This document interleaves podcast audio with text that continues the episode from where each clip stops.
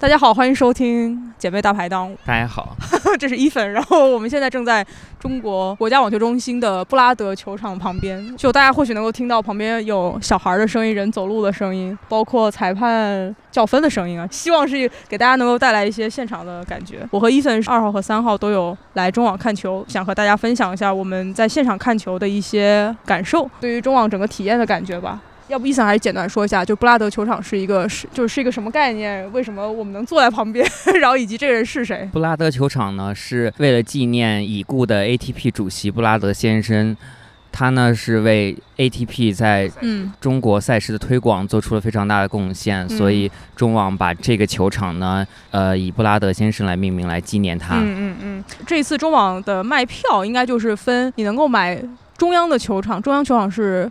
钻石球场，这是最大的场，呃，然后其次就是莲花球场，然后呢，再有就是映月球场，然后呢，应该就是这个布拉德球场。完了之后，还有一些这种走路路过啊，位置也没有这么多，对，就是所谓的外场的球场。除了你会专门的去购买钻石跟莲花球场的球票之外，其实映月跟布拉德球场属于开放场地，可以扒着这个铁窗看一下这个球，然后你可以要是里面没坐满也可以进去，所以还是挺好的。我们昨天就在这边看到了一下卡萨金娜，包括能看到。卢布跟卡恰的双打呀，等等。OK，但是我们昨天的体验远远胜于此。我们昨天的重头戏是，对对对，莲花球场，然后的。首先我们说一下我们多少钱拿到了这么一个赛超值体验是一百元人民币。对对对，甚至有些呃精打细算的朋友可以做到五十、对七十等等这样的价格。低的价位。对对，那我们看的是一个怎样的？我们看的是大满贯冠军、冠亚军之间的这种。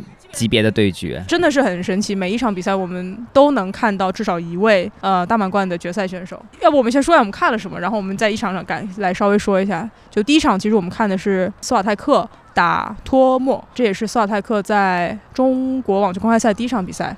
啊，OK，所以其实我们还是很兴奋的。就你怎么觉得？就是看伊嘎打球，在现场见识了伊嘎这个节奏快的上学。首先应该这样讲，从伊嘎进来那一刻，我们两个就说这就是纳达尔啊。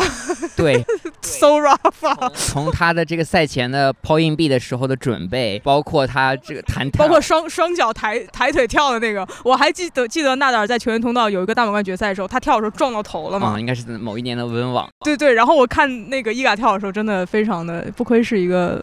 对偶像的力量，伊嘎在中国这个首秀呢，感觉状态是要比东京的时候好。现场看伊伊嘎的打球的感觉还是非常棒的，觉得这个球速很转，然后他的移动又非常好，所以是一个非常棒的一个体验。就有一种感觉。我觉得看这种顶级球员的现场的体验，就感觉，比如说你听周杰伦、蔡依林的专辑，然后你听了很多年，然后你要去听演唱会了，听了现场之后，你发现，哎，没有骗我，并不是那种录音室歌手，就是他现场也是非非非常棒、物超所值的感觉。就你对于场上的很多那氛围的变化，包括球员为什么在那个当下做那个决定，像伊嘎他就是你会发现，但凡他有机会，他就立马就会把节奏抬上去。呃，因为托沃是一个比较魔教的这么一个选手，没有办法在伊嘎。那么快的节奏里面去找到自己的节奏，以至于他就一直做被动的防御。你又会发现说，就当你打顶尖选手的时候，你的第一个防线的击溃其实就是你的一发质量会往下走，就会很明显的发现说，一发对于这个比赛有多么多的重要。就这些小的细节，你会特别生动的去感受到，就不会是一个理论。还有另外一个让我们觉得挺有意思的观察是，在现场看球，尤其在大球场看球，你很容易。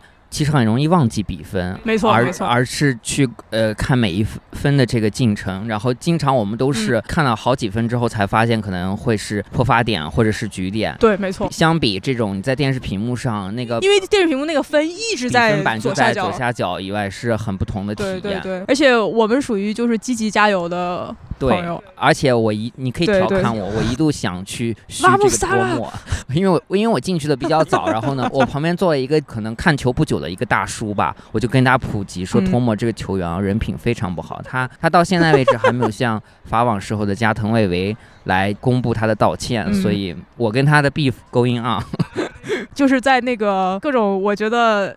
那个伊森要冲下去的环节，我说你你你冷静点，多亏你拉着我，因为他的这个另一位涉事方他的双打搭档鲍斯科娃其实全程跟小学生一样，非常端正的坐在旁边看完了这场比赛，所以是一个一损一网打尽的好时候。对，anyway，反正伊嘎这场比赛其实还是挺顺利的，比分也相当反映了，其实就是很完美的反映了托莫这样的，呃，一个呃怎么说呢，就是排名还可以的选女子选手跟超流选手中间的一个差别。然后下一场其实也是呃来到了这个两届、两届、三届、三届了哦，跟我哎，对不起。我们昨天看了两位三届大满贯亚军啊，大家来猜一猜后面那个是谁？总之，呃，马上就是贾巴尔，贾巴尔是应该说我非常想看的一个选手。之前听节目的一些听众可能也了解，我对贾巴尔有一种怜爱与支持，夹杂着不理解和宽容，就是这种非常感性吧。我跟那个呃伊森跟另外一个朋友说，如果我在街上碰到了贾巴尔跟萨巴伦卡的话，我只想跟他们说，我应该调侃你。昨天伊凡看这种他爱恨纠葛的这些选手，并没有很多想要加油的话说，他只是想抱抱他们，说说他为他们。感到非常骄傲。I'm so proud of you，真的，可能就想抓他们哭一顿，可能就是为了我那些所有的看球的晚上哭一顿。垂头顿足的错失赛点的夜晚。对对对，到现在为止，贾巴尔的温网之词都还没有看好。但 anyway，昨天看贾巴尔，我就真的还蛮紧张的。一部分就是因为他真的跟我在屏幕上看的一模一样。应该今天更紧张吧？今天放放放松了，因为是今天你把他送出局了。对，其实今天是在映月看了贾巴尔跟科科丘克的比赛。对，然后昨天是贾巴尔打哦那个什么哦 Kruger。对，一个。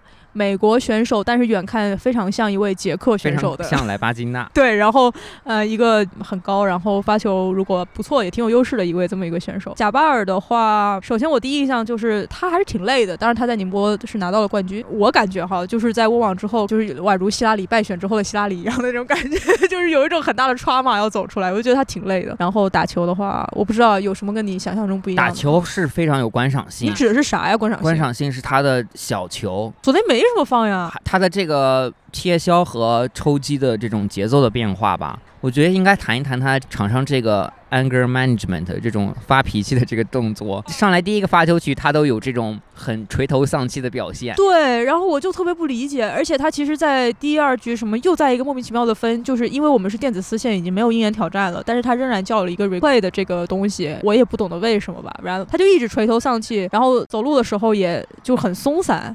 我就我就是这么说吧，我小时候这么打球，那我肯定会会非常严厉的训斥，就是而且他还摔了拍，你记得吗？对，他是往主台的那个椅子那边平地上丢了拍，然后然后那边坐了四个工作人员。哎呀，我也不是很懂了。但是另外一方面就是，呃，贾巴尔的这个背后团队是他的先生嘛。他的先生做他的体能训练，然后以及他的呃突尼斯的教练，不知道哎，可能是看 Break Points 的原因。然后我对那个见到他们团队也挺开心的。反正贾巴尔昨天是我也不知道怎么就赢了，我觉得对手优异也比较多。那今天是怎么就输了？因为对手优异真的不多。今天科斯休克真的防御的非常好，每一球每一球的质量都很好，而且贾巴尔其实到最后两局是直接放弃的，大家也没有再太再给他加油了。哦，我要点名一下突尼斯的球迷这件事情。其实突尼斯的球迷非常好认，因为他们都会穿着突尼斯足球队的队服，而突尼斯足球队。队服是全红色的，然后其实我们也能知道，就是他们是蛮吵的，也很能理解啊。但是我不知道来到中国之后，这些突尼斯球迷是就是深刻的融入了我们内敛的文化，还是说就是可能是异乡人吧，不太好做显眼包。本人都叫的比他们多，然后我每次加油的时候，我都看那边一下，我就说为什么不出声啊？我希望下一次突尼斯球迷要拿出更好的精神状态。点名批评，OK，好，然后往下，往下的话，科瓦，请您介，请您介绍一下科瓦吧，中国人民好朋友。我们昨天是看了科维托娃和萨门索诺娃，也就是球迷俗称奶茶娃的比赛。嗯，这个比赛呢，从一开场呢，科维托娃就显得非常的疲劳，疲劳，又一位疲劳的兄弟，有气无力的感觉。他在跑动也不是很积极，有一种呃卡普的感觉。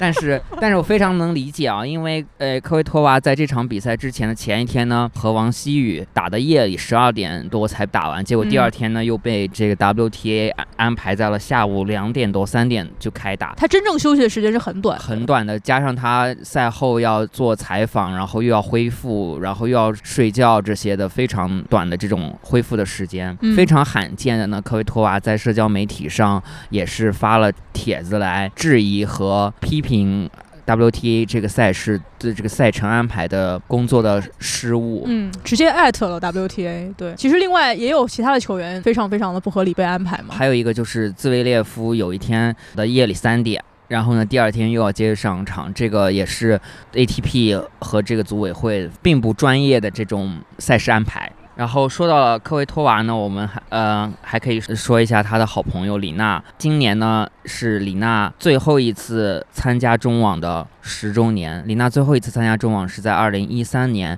她在呃四分之一决赛输给了科维托娃，也是个历史的勾连。对，隔年之后呢，二零一四年李娜呢就是在。钻石球场举办了他的退役仪式，而且那个退役式还是非常星光熠熠。对，嗯，然后今年是中网的二十周年，对，就还是有一个数字上的一个圆满的感觉。反正因为昨天我们看科娃的时候，我们还调侃李娜会不会来嘛。科娃那场比赛真的没有什么特别能说的。萨姆索诺娃的话，你要说一下那个抡教的 抡教操女的事儿吗？萨姆索诺娃和科维托娃都属于有一些球迷会戏称他们为抡教，或者是是抡教中的操女吧。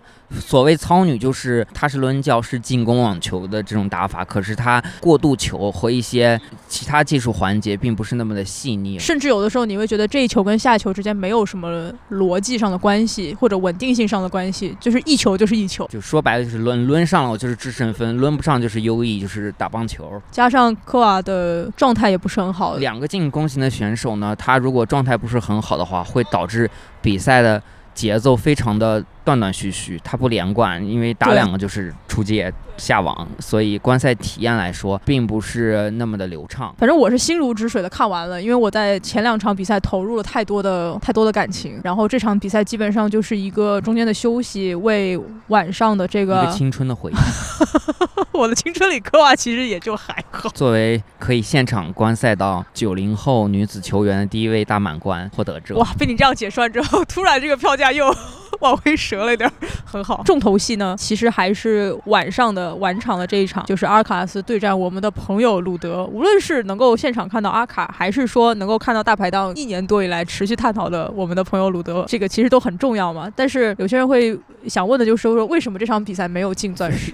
要感应该要感谢郑钦文，因为郑钦文和莱巴金娜的比赛呢，被排在了当晚的钻石球场的。的第一场，哎，但是但是我在网上看到另外一种说法是，当然跟这个仍然有关系嘛，就是说郑钦文跟莱巴肯定是一场夜场第一场，那么如果阿卡想在中央球场打的话，他一定要夜场第二场。可能紫薇跟他说，我跟你说凌晨三点真的要不得。可能 可能阿尔卡拉斯并不想在这个中央球场的。第二场夜场来出战，所以他宁愿去打这个莲花球场的呃晚，算是晚场的第一场。对，但是我们说是宁愿哈，反正阿卡在那个新闻发布会上说，他甚至更喜欢莲花球场。其实我觉得非常 make sense 这个事情，因为钻石的那个。球场的设计，直接跟球员接触的那一排，它是所谓的包厢散散座。然后你跟真正的就是那种买我们平常买这种呃普通票，观众离的是有点远。如果是莲花的话，第一排其实就真的是蛮近的。而且阿卡那一场晚场的氛围真的是非常的不错，但是其中氛围的不错中又带着一丝诡异，就是那一场几乎都是鲁德的球迷。我们应该先从刚入场前球员在准备的时候呢，很兴奋，很兴奋。我说我要作为全场唯一鲁德球迷出道。然后呢，我。就我就调侃一凡，我说你快点喊吧，再不喊没机会了。等一会儿，等一会儿鲁德要被暴打了。就是许下这个宏愿之后，在鲁德挑完边往底线跑的时候，就有人 Let's go Casper，Let's go。I'm like 谁？是谁？总而言之，就以一种非常奇怪的方式发展。无论是就是全场都是给 Casper Ruud 加油的人，还是鲁德一开始先三比零领先这件事情，都是大大出乎了意料。不不，因为伊森的预期是鲁德对，因为我说如如果鲁德爆冷击败阿卡的话，我要请。一凡吃饭喝酒，可惜这件事情并没有发生，压在这种几乎不可能的事件上面。但是怎么说呢？我觉得鲁德其实某种程度上也尽力了，就是说他没有打的。很差，我们应该说第一局打了十五分钟，点燃了在场所有球迷的这种激情，很多 deuce。昨天那一天在莲花都有很多 deuce，以及很多双误，以及其中两个双误结束了比赛，以及极低的小球的成功率，就感觉这个场那天有个 vibe 还挺有意思的。所以你你是第一次现场看阿卡打球对吧？对，我是第一次看，第一次现场看阿卡打球，给我的最大一个体验是，他是一个极为优秀的这种运动员体质，他又有速度。又有力量，又有跑动，又有这种灵动，以及他细节的变换处理。从他的这个身形来看，你就觉得是一个非常让人尊敬的一个 尊敬的优秀员，respect。这种感觉。嗯嗯，就是因为我们前面看了那么多比赛嘛，但是像阿卡这种级别，当然伊嘎也有，但是伊嘎那个对手还没有把伊嘎就是逼迫出那样的水水准，就是一下看到阿卡，其实你会。发现一些挺明显的优势，就像伊森说的，他的整个身体素质真的是非常好，你会非常清晰明了的意识到，就是当我们说到德约，大家说到阿卡，说到纳达，永远都比别人能够多打一拍，到底在球场上是什么意思？很多球，很多小球的角度，或者说很多调动的角度，其实你知道，在其他的球员那里，这球已经结束了，甚至有一些球，鲁德他认为已经结束了，他就站在那儿，我真的服了，他知不知道他在跟谁打球啊？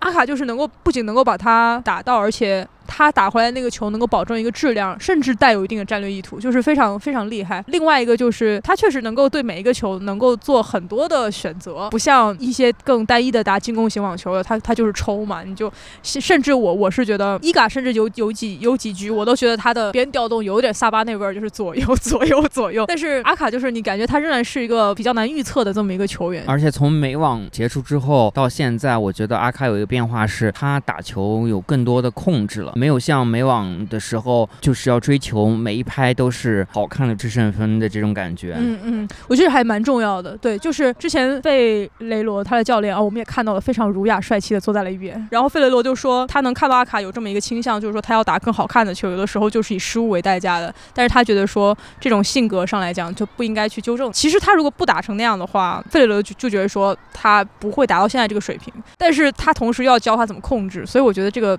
就训练团队在一个正确的路上走着，看到他走进来的时候，阿卡走进来的时候，观众那个反应，我们也是感叹了嘛，这就是巨星。Even 他才很年轻嘛，巨星 in the making 那种感觉，就还挺好的。OK，我再重点说一下那个，大家也知道我其实不是鲁德的粉丝，而且我其实，在节目里面反复的，你不是鲁德的粉丝，就讲完，就是我反复的那个批评过鲁德的那个。不思进取嘛，然后肖飞不是告诉我说这是一个道家选手，让我看开一点，which is true。但是呃，我是希望能够看更好的比赛嘛，所以我就非常努力的给鲁德加油。然后我觉得全场大部分的球迷也是这样的心态。最搞笑的是，因为我们都在给鲁德加油嘛，然后我们前面的两个一男一女，然后我们旁边的两个男的全部都在给鲁德加油。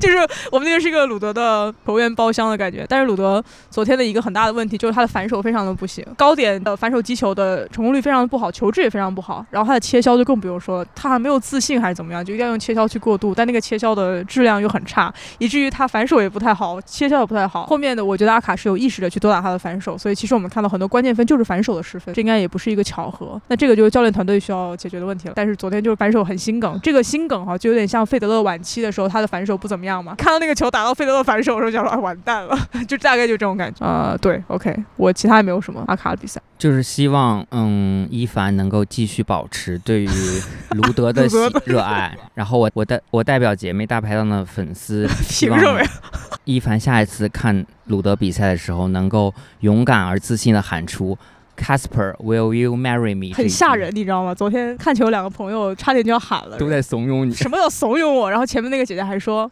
我们差在哪儿了？这这这就是现场看球的一些混乱的场景，反正还挺好玩的。我们就挺跟旁边的观众打成一片的。后来大家都在聊天，还看了前面小孩拍的照片，挺有意思的。这也是看球的一部分。OK，反正这个就是昨天了。然后昨天其实整个时间都非常完美，我们每个时每个比赛结束的都非常完美。现在现在在这录音的我们就不是这样，面对的就不是这样的事情。因为昨天就基本上都在正确的时间里面结束了嘛，两盘但是精彩。昨天基本上就是 pure tennis 纯网球。的这个赛事的这种体验，嗯，因为我们选的这个场次非常好，所以基本上就是一场不停，呃，在看比赛。并没有很去参加一些周边的一些小的活动呀。对，然后我们第一天基本上就是这样。对于我来讲，真的是非常完美、非常充实、非常爽的一天。而且好几年以来没有线下看球嘛，就是我真的是刚开始走进的时候还是非常兴奋。你上一次线下看球是在？应该就是看温网吧，一九一八。一九年看到了哪个阶段？丢赛点应该是没看到吧？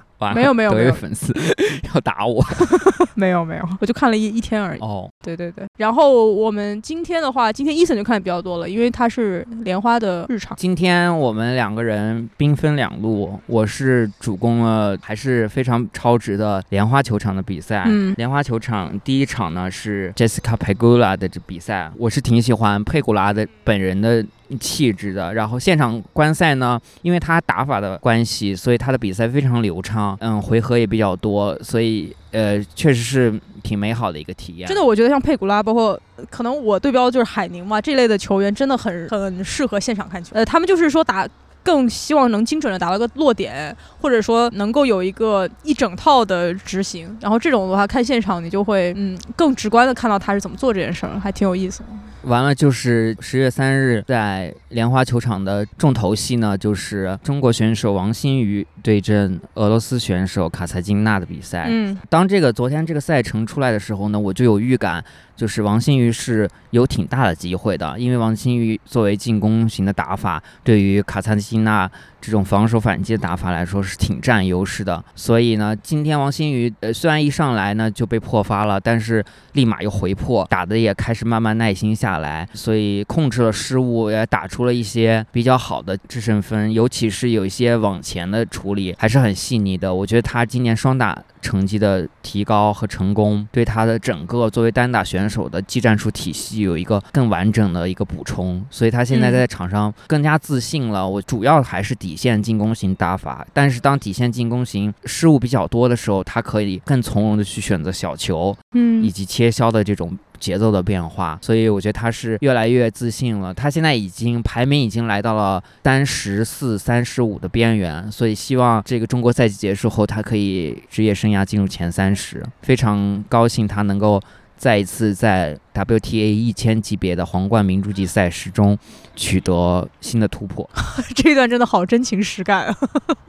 也而且哦，对，我们也没提昨天郑钦文那个比赛，对，因为我们在那边嗯看阿卡的比赛是同时进行的，卢德的比赛是和郑钦文和莱巴金娜的比赛。是同一时间开打的。对，我们是通过两个途径了解，一个就是手机上看比分，还有就是其实我们身边的一些观众，他是有黄呃有钻石也有莲花的票，他们会比如说莲花的球赛看到一半去钻石看一下之类的，然后就传来了十五分钟零比五落后的噩耗，然后大家就开始怎么说呢？一方面为了自己正确的选择了一个性价比更高的这个场次而感到，是我们选择了正确的场次，我们坐在我们前面的那个小哥，他甚至是包厢票，他默默的掏出了他的钻石。的贵宾包厢票，说十五分钟就打成这样，对，所以我觉得今天这场比赛这个胜利，对于很多呃，就不论是对国人的球迷，以及一些就是来新看球的球迷来讲，应该都还是挺好的一个事儿。因为确实有一段时间没有本土的选手在中网。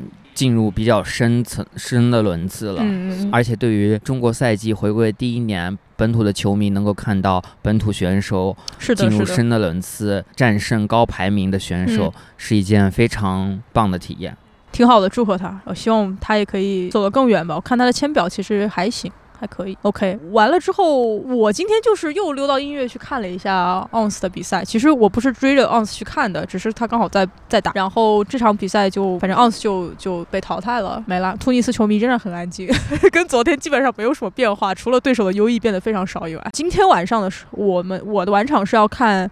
阿卡和辛纳，辛纳昨天是跟迪米特洛夫老同志，然后据说辛纳打到几盘的时候还抱着垃圾桶吐了，说是因为一些食物上没吃好。呃，辛纳跟阿卡之后呢，又是萨卡里，呃，打谁来着？哦，打水果娃。萨卡里，我要 talking trash on her。他作为一个 说出来，他作为一个表现并不是很好的选手，居然能够撑起钻石球场的夜场。那我只能说是不要 own her 吧，你要 own the committee。我只能说行吧。啊，行吧。对，anyway，但是幸运的是，我是愿意看萨卡里。但是现在看来的话，今天的这个晚场的开赛时间看起来会晚不少。都现在是似乎这个兹维列夫跟梅总都还没有开始打呢，所以我们不知道这些地铁问题要怎么解决啊。Anyway，这个就是我们现在目前的状态了。那比赛说到这儿，好，我们下面就说那个观赛礼仪吗？OK。你先分享一下你今天看那个王馨予比赛的一些有趣的观赛礼仪故事吧，因为太精彩了，我都没有碰到那么精彩的事。好，真太真太精彩了。今天因为是呃王新宇对卡萨金娜比赛，作为主场的选手，王新宇自然是号召了众多的本土球迷。那上座率跟昨天晚上差不多吗？差不多，除了有大太阳晒到的那一块球场没有坐的话，基本上这个下层看台的。呃，是坐满了的，而且满到周围的过道上都是挤满了人。OK，我说几个就是在这个比赛中遇到的这种观赛礼仪的问题。在一个王新宇和卡萨辛娜的非常长的回合中呢，王新宇打出了一个很有深度的漂亮的回球，但是那个那嗯分并没有结束。有一个大妈呢脱口而出，嗯我觉得她像脱口而出了一句“漂亮”，结果呢就很扫大家兴，然后大家都嘘、嗯来制止她。这一分结束了之后呢，观众呢在这个观众席里大喊，就是来提醒她，一分结束之前请不要说话。可能是不是现在人压力都很大啊，感觉厌有点厌气，感觉都有点重。又有一个球迷呢又大喊了一句：“一分结束前别他妈在那在那说话！”就导致这个这个气氛就是有一丢丢的紧张。第二件事情呢，就是当王新宇一盘领先，第二盘四比一领先的时候呢，准备发球之前，有一位球迷居然大喊了一句：“王新宇加油，赢了早点下班。”听到这一句之后的王新宇转过来，对着这位观众说了一句。那你来打吧，所以我觉得加油是一部分，但是这观众的素质还是急需提高。就是其实观赛礼仪这个事情，就从亚运会开始就还蛮火的。讲真的，我觉得中网的观赛的观众的素质要比亚运会的好很多，也比我想象中的好很多。我注意到的主要的问题就是在每一局结束，但是不到局休的时候有一些走动，但是在主裁提醒过之后。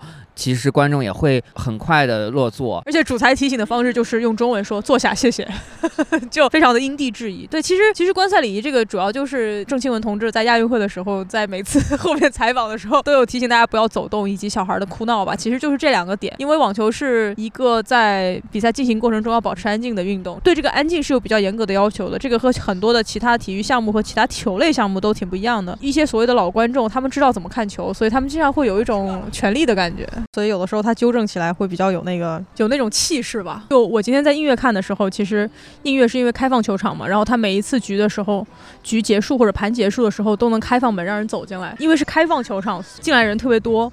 走动的人也特别多，就很多人特别凶，你知道吗？快给我坐下！就这样，我觉得也没有特别的必要，就你要允许别人没有看过呀。但是那个愤怒又是很真实的，因为贾巴尔真的在等你哦。所以我当时还在想说，就是新的来看网球的观众会不会觉得说，网球观众并不是非常友好？允许别人有一个瞬间学习和遵守观赛礼仪的过程。对观赛礼仪，我们本来还想说一下，就是我们跟我们看过的美网跟温网对比，可以现场为大家说一下，因为现在正在下雨中，所以现场的播客呢，从天亮录到了天黑。现在外场所有的比赛都已经结束了，这个外场大喇叭开始放一些重金属的摇滚乐。我们本来还想说一下，就是我们跟我们看过的美网跟温网对比，观众的观赛礼仪，包括这个球场的一些设置的不同。不然，伊森来说一下，先说你在美网的一些经验哈。呃，我之前是有在美网的中心场二四二是看过比赛，然后跟这次中网的体验的。有一个区别是，反而我觉得从整个的噪音来说，中网的噪音要稍微小一点。但我觉得这个跟球场大小有关系，因为 S 二是非常大，球场越大回音就越大，所以你走动呀、说话、稀稀疏疏的声音就会被无限放大。对于走动来说，两个赛事的观众差不多，这。可能就是大家都是有 都是有一些事情要忙，都 都是需要走动。但是，一发和二发之间这种喊叫的情况，反而是美网会出现吧。而且有些美网是刻意干扰呀，明知故犯的那种。就我个人在莲花球场体验来说，一发和二发之间的观众基本没有太大的干扰，不会说突然喊一声加油呀什么的。而且比赛开始之前，其实赛事组委会是有非常明确的希望大家。指出了要在一发跟二发之间保持安静的，应该还是有一些帮助吧。对，然后温网的话，其实英国的网球普及度还是比美网高很多吧，所以大家还是比较明白，比较比较懂。是说哪个球场有五岁以下不能进入来着？温网的中心球场规定是五岁以下的孩子是不能进入的。对，这个也是另外的一个问题，就是中网带小孩来看球的家长还是很多的。然后其实我比较困扰比较大的就是一些低龄的儿童，他们还是有的时候会觉得很无聊吧，或者就是想跟妈妈就是高声尖叫一下。对于小朋友来说，观赛要一直做一至少一个半小时以上，其实是一个很考验的事情。就是某种程度上也可以理解。但是这个就变成管理方，或者说观众，或者说球员要怎么去接受这个事情。我感觉有很多的抱怨，其实还是关于小孩的事。我觉得这个主要责任是在家长上。你把孩子领到呃网球场里坐下来的时候，你作为家长，你要了解观赛礼仪是什么，了解你的孩子能不能坐得住这么久的比赛。在他失控的时候，可以把他带出去。我觉得对。而不是仗着你的孩子小就可以为所欲为。年龄小并不是一个借口，你有你可以有其他的选择。这样，哇，这可能可能跟社会上这种普遍的，像什么高铁呀、音乐会里面的小孩，感觉有点类似了。OK，那我们就说一下那个场馆的设置。如果大家没有来过国家网球中心的话，它其实是这样，就是它的一个好处就是它的门就在它的地铁的一个出口的旁边。但你直接进来之后，其实迎面的是网球中心的中央球场——钻石球场，然后你才会走过一个比较长的一条路，然后旁边是一些外场啊、训练场什么的，然后看到的是莲花球场，再看到音乐球场，就这是一个和。国际的主流赛事大满贯赛事的这个体育场馆的设置有一点相相背离的一种设计，在我们看来是这样。美网是怎么样的呢？美网是你下也是下了地铁之后进这个比利简金国家网球中心有一有一段非常长的距离，大平道要走十来分钟吧，有像欢迎大道那种。有类似，然后进去了之后呢，才是各种一些小的场馆。中心场阿塞尔是呢是算是一个处在比较。靠后的位置，我觉得它是一个嗯用户体验吧，就是你进入这个国家网球，在你走的时候，它先允许你去探索一些其他的部分，然后呢，最后才会呃给你呈现中央球场，才会有让你有一个更加惊艳的一种观感。这个其实就是一种体育场馆设施它的那种游客动线或者说参与者动线的一个设计。对于温网来讲，它也其实也是这样，就是你先进去的时候，你会看到。它的各种跟历史有关的东西，比如它的雕像啊，然后，然后再往走一走，你会看到它的那个签表啊，签表的那个大的积分板，在这个其中有很多不同的路线，你可以去不同的外场，或者说去呃一些餐厅啊或者什么的，然后慢慢慢慢你会看到，就是二号球场、一号球场、中央球场好像都是是那种最重磅登场的那种感觉，不是说一开始就躺在你面前，所以我我我今天因为我很久没有来国家网球中心了，我第我就走进来的时候。我就看了一个大球场，上说啊，就防不胜防，你知道吗？这就是中央球场，这就是钻石。然后那剩下的呢？对对对，你不知道后面要期待什么了。我觉得北京在北京举办的中网特别有趣的就是它就有东来顺的一个摊儿嘛，然后他在那边做烤串儿、羊肉串儿。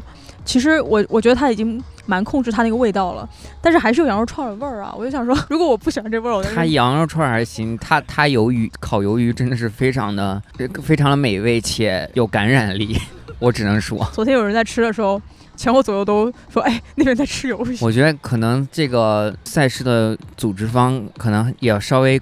需要规划一点。你要想象，如果如果观赛的时候烤鱿鱼、韭菜盒子这种大家都能吃的话，可能还是影响体验。对，挺大。反正在中国赛季的其他的一些比赛，也有传出说水跟食物都完全禁止不能带，就是过度严格管理的这种。应该是他们第一天的时候不能带，然后后来有观众去投诉，后面就允许携带水和食物。反正这感觉是有个度吧，但是。就是体育赛事策划，然后网球赛事策划，哪怕国外的很多比赛也有很多投诉嘛，排期什么的，就它是一个很精细的活儿，其实。然后包括我今天还遇到个事儿，就是它其实这边有一个什么中国网球历史巡展，然后当时还做了一些宣传，我对这种东西还蛮感兴趣的，就是而且体育历史其实还挺少的，网球又很垂泪嘛，告诉我说是在钻石球场的什么几号口的几号电梯的六层展厅，然后我就预约了，他今天那公众号就说，大概的意思就是说。这个展厅能不能进吧？我们我们不能保证，策展方不能保证。然后我今天就去问了，他说他们接收到通知就是没有工作证不能上去。就这个展，它是一个薛定谔的展，就是你说它不在那儿，它在那儿，但你能看吗？不能。就这个也是蛮鸡肋的啊。哦，对，还有一个就是关于中网的这个，因为这是中国赛季时隔多年第一次回归，我们能够。包括从电视转播，也能从现场的装饰来看，中网做了一些改变。我是个人是挺喜欢中网的场地的颜色的，澳网蓝，看球非常清楚，而且饱和度也够，对于眼睛来说也不会感到累。但我有一点有一有一些小小的困惑，就是从场地的颜色来看，包括计分板的这个颜色来看，感觉中网的主色调可能是蓝色为主吧。但是又从这个赛事的场馆的这种名字的标识，很多指示牌，球童的，包括球童的服装都是以红色为主，尤其是球童的呃服装这个颜色呢。饱和度又很高，我不知道 Fila 赞助为什么会做出这样的产品啊？但是 Carol 跟这个呃蓝色呢又显得非常冲突，还是挺刺眼吧？就感觉这个球童的服装有一点像高中时候的校服的那种感觉。对，然后其实像提到球童的话，可能专业度确实还有待提升吧。反正这几次来看呢，就当然了，球童也很不容易，站也要站一个小时。但是就有的时候会出现三个球童扑向一个球，呃，或者说 球童没抓住这个球，然后把这个球一路赶向了 后场，这样的一些就是球员必须要等待球童把这事儿做完的情况，就也是个进步的空间吧。就球童训练是一个很专业的事情啊。还有就是有网友的反应吧。因为中网不谦虚啊，我们这个节目可能也要被拉黑。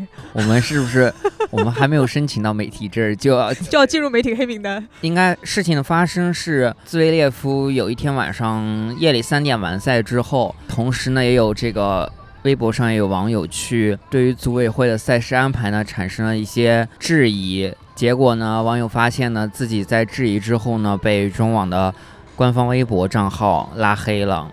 包括今天，肖飞还贡献了一个中网的材料，就是兹维列夫打梅总的宣传点是梅西之战，可见这个小编不是很了解网球世界的梗啊，拿来主义。还有一点就是，呃，今天呃有一场中国主裁张娟执法的比赛中呢，啊，娟姐发现这个现场有一个手机一直在响，找到最后找到人是这个摄像大哥，也是让人啼笑皆非。所以我觉得也是赛事整个人员的专业度。和一些嗯基础的培训可以做得更好吧？嗯，就是精细度可以更高吧。但是，anyways，就是虽然我们也有很多吐槽嘛，但是哎，说实话，就是这不算吐槽，我觉得这只是我们作为观众以及作为一个很忠实的网球是的网球的爱好者来说，能够感受到体验赛事的方方面面的一种反馈。对我，我刚刚想说的就是说。说实话，假设我们去看什么马德里啊、迈阿密啊、温网、澳网，其实我们可能也能看看到一些不足的地方。对于我们这种看了很多年球的球的人来说，就是会比较 龟毛，就是会比较对这种细节就是有苛求。你从你从刷卡进这个网球公园的第一步开始，那你就是有方方面面的这种体验，因为这毕竟是一个我们热爱了十几年的一个运动，所以我们对它的感受自然要。更深沉一点，确实，更多样一点。当然了，同时我们昨天也是想说，我们非常感感谢这个，我们有这个如此高性价比的观赛体验，这个也是中网带给我们的一个好的地方吧。我们开头的时候是坐在一个。蓝天白云的一个露天的木椅上面，但是结束的时候其实是蹲在了一个有屋檐的一个篱笆的旁边，然后两个人都是蹲着在录音。录到这个时候的时候，仿佛雨又停了。我跟我跟伊森都不知道我们我们的因为我们的票不同，相同的是我们彼此都不太确定今天晚上命运如何。一个是不知道晚上几点能够回家，一个是不知道今天晚上还有没有球能继续看下去。Anyway，这可能就是。现场看球吧，这这些变数都需要接受。那行，那我们就先录到这儿。感谢大家收听，We're reporting，拜拜，Live from China Open。See you next year。来年中网赛事见。来年老力士包厢见吧，朋友们。来年媒体区见吧。来年主新闻发布中心。来来年教练席见。来年年央视解说台解说嘉宾见。谢谢。来年球童培训培训基地见。